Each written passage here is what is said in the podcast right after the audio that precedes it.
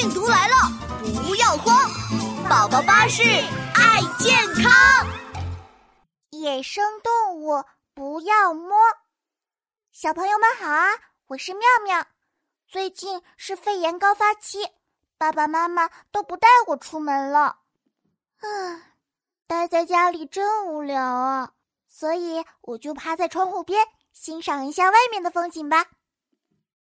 嗯，外面的树怎么突然摇来摇去的？上面有什么东西啊？哇，是一只松鼠，它张开了自己的爪子，就像是一个飞行员一样，从树枝上飞了下来。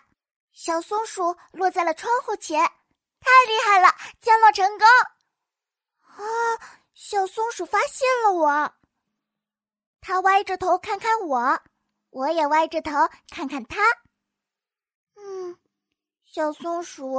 真羡慕你啊，还可以在外面玩，我就只能待在家里呢。我从窗户伸出手，想要摸摸小松鼠柔软的大尾巴。妙妙，可不能乱摸小动物啊！这个时候，妈妈一下子抓住了我的手。啊，是妈妈。嗯，为什么不能摸小松鼠啊？它这么可爱，肯定不会伤害我的。小松鼠当然不会伤害你了。